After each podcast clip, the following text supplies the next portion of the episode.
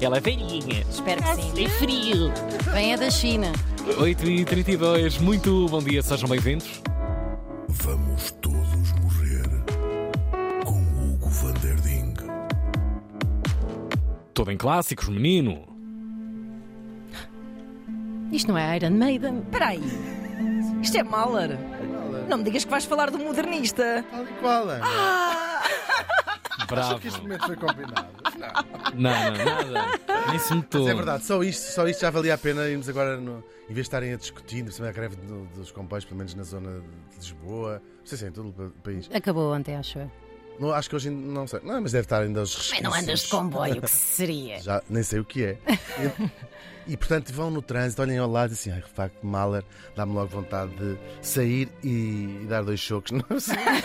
Por acaso não, é lindo. lindo. Bom, vamos lá a isto. Neste dia, estávamos em 1930, vamos até aos anos 20, os anos Vamos. E morria, eu bem moça, em Vence. Vão-se. Vence. Na Côte d'Azur, isto fica perto Ah. de Antibes.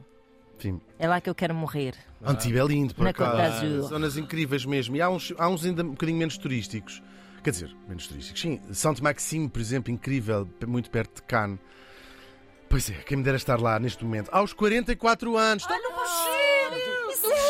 um homem mais novo do que eu. Já, Já estavas lá há dois anos. Tal e qual. Já estavas lá há dois anos, já estava. calo na barriga. Só um bocadinho.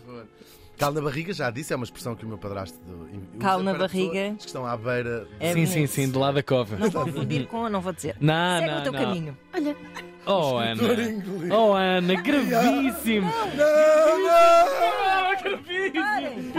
sei o que é. Aos 44, Mas fora do ar, não podemos dizer, Não porque é podemos mesmo dizer. perigosa. É mesmo Aos verdade. 44 anos, o escritor inglês D.H. Lawrence. Ah. O enorme D.H. Lawrence. Ele chamava-se. uh, Nome de rapper.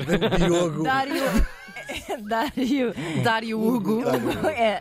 Hugo é péssimo, é um nome péssimo. Muito obrigado. Ele chamava-se David Herbert.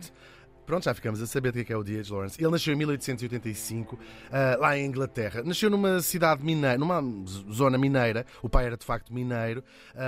A mãe tinha feito um, um- na altura, ou seja, isto é quando começa a, educação em massa. Portanto, não havia propriamente cursos para ser professora, mas o, ahm, houve um, planos de alfabetização na Inglaterra e noutros sítios, e era preciso de repente encontrar pessoas que ensinassem as outras a ler. Portanto, havia ali uns cursos rápidos para, para, se, para ser professora das primeiras letras. E a mãe dela tinha feito esse curso, mas adoeceu e nunca conseguiu, ficou de camada, não sei o que, é um bocadinho triste. E, ela, e ele, esta cidade mineira, o nosso D.H., vai viver sempre a sua obra neste mundo entre ainda correr no meio dos campos e depois a, a parte industrial, claro, esta dicotomia onde ele favorecia a vida no campo do que a vida nas minas. Não sei porque a vida nas minas é divertida. Muito agradável também. Tens um horário certo. Olha, ordenado ao fim do de mês. Odivela. Tal e qual, essas minas. Bom, o pai era mineiro, entretanto, eh, ele próprio vai fazer eh, esse curso que a mãe tinha feito para dar aulas, ainda arranja uma posição como professor, até que fica também doente ele próprio, tem tuberculose. Aquilo de calhar tinha Bem, não- das minas. Não lhes falta nada. Ai, meu Deus, as minas se não ajudavam nada à tuberculose. Pois não. Nada, então ele tem que desistir daquele sonho, lá fica de cama, mas lê muito, Desistir muito, daquele muito, sonho. muito. Sim, coitadinho, gostava. Coitadinho do- E, hum, sim, vinha de uma realidade Claro, eh, duríssima. social muito dura, sim. Sim, sim. Um, e ele lê muito, muito, muito, muito, desde miúdo. Lê muito, muito, muito. Aquilo de cá, dá- os pais a avisar que aquilo dá cabo da vida. Não faças isso. E, e- e pronto, e quando vai publicar o seu primeiro livro, ainda bastante miúdo, quando, em 1910, The White Peacock. E é logo um bocadinho uma escandaleira, os temas que ele escolhe, um, e isto é- ele, ele vai ser, de facto, como a Ana bem notou, é um escritor modernista e, portanto, vai ser Bravo, mu- Ana. ao longo da sua Obrigada. vida. É um tipo muito, muito, eh, muito original sempre e sempre muito mal recebido ao longo da- do, seu, do seu tempo. Ele especializa-se também nas, nos contos, não é? Short stories.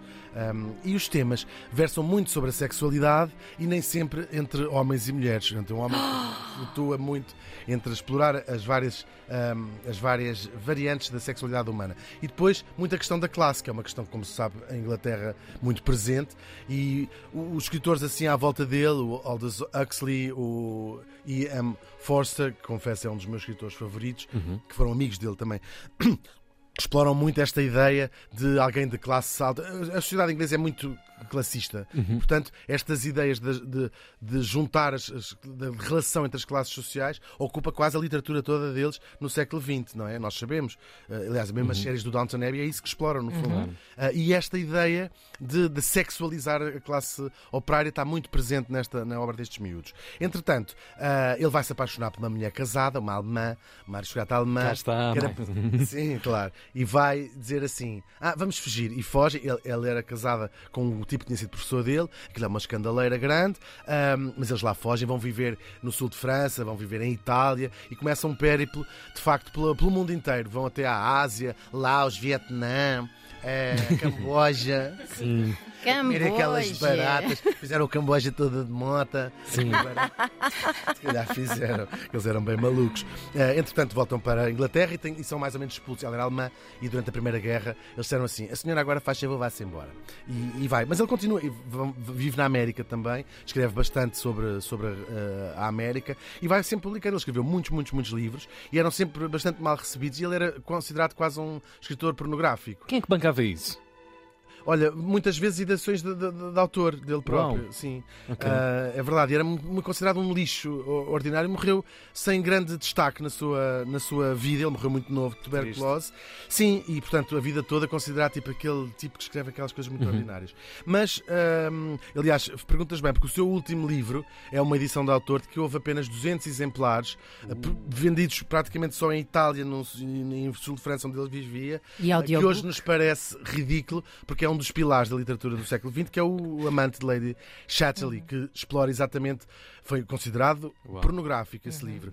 E é até mais ou menos a, a boleia disso que falo. Ele é publicado ainda na vida dele, não é? 200 exemplares isus. Quem gastou um testão furado naquilo? Vale milhões, milhões mesmo. Pois é. E, e aquilo explora, de facto, é baseado numa história mais ou menos real. Uma mulher da classe alta, Lady Chatterley, que se apaixona por um. Se apaixona, quer dizer, tem um, envolvimento sexual, sobretudo, com, com um homem de, de- de classe operária.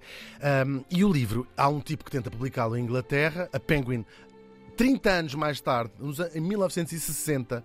30 anos depois de ele ter morrido, diz: Bem, vamos lá publicar isto. Saía, circulava às vezes versões muito cortadas, porque tinha muitas vezes duas palavras de quatro letras ah, que eles consideravam. ah, uma começa por F Uhum. e outra começa por C.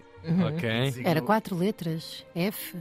Lá É, vamos- tudo- vamos- já toda a gente chegou lá. Vamos jogar Mas eu não. da- E C? da- Com quatro letras também? C? É Ah, C sei, é C da É sei. inglês, não é? Em Ah, inglês. ok. pois. Mas é, mas é igual. É igual Vai dar Ok. ao mesmo. Serve Bom. E então, o que é que acontece? A Penguin publica este livro.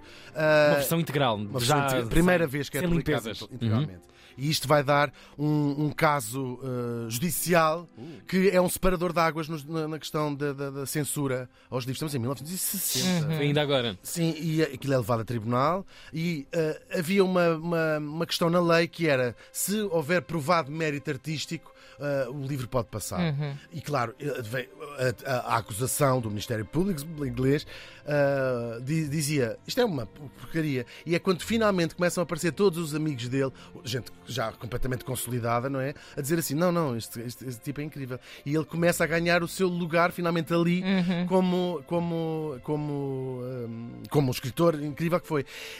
Eles, eles ganham, o Penguin ganha o caso, é, é- é usado depois para o resto da, censura, faz jurisprudência e um livro que tinha tido uma edição de autor de 200 exemplares vende essa edição da Penguin logo à cabeça 3 milhões de Incrível. livros. Ele também foi um bom marketing. não é? Claro. Sim, claro. Mas é. é- sim, que- Sim, um livro que proibido e Sim, censurado, sim, que de claro. repente está. Claro, claro. E ele só 5 anos depois é que vai ser publicado na América esta versão. Ah, A América muito Púdica. púdica, claro.